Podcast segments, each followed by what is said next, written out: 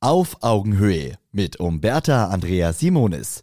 Die besten Lifehacks für Heldinnen und Helden des Handwerks. Handwerker sind gefragt wie nie.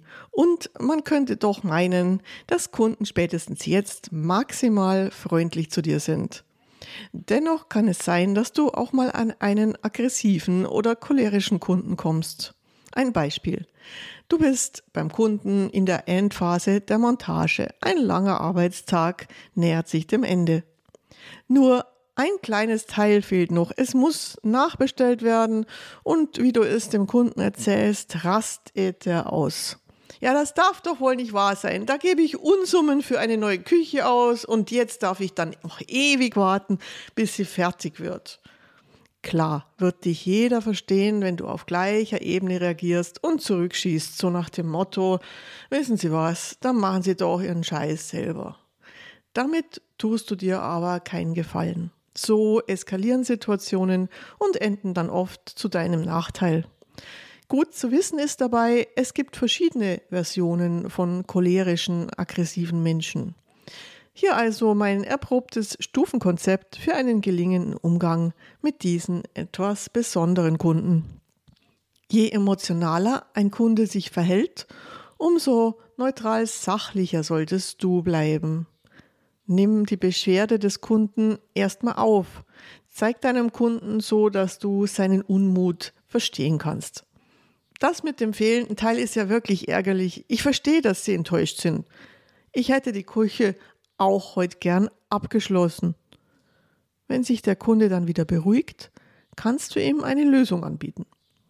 Wenn aber der Kunde weiter poltert, zeig ihm deine klare Grenze.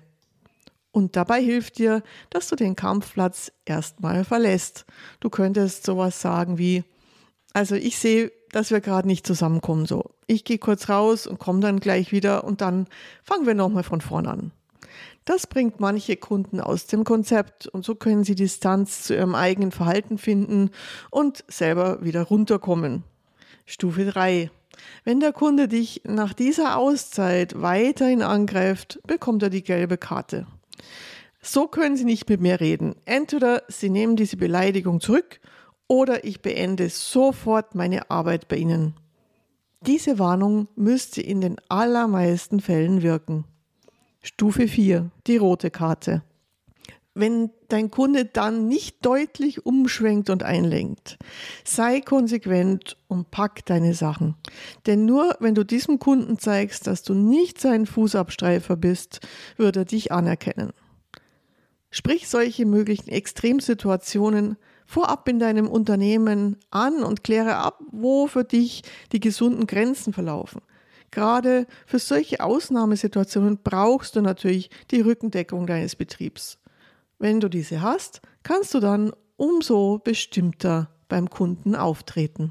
Auf Augenhöhe. Ein Podcast von Umberta Andrea Simonis, Simonis Servicekultur und Holzmann Medien. Eine neue Folge hört ihr immer montags, überall, wo es Podcasts gibt.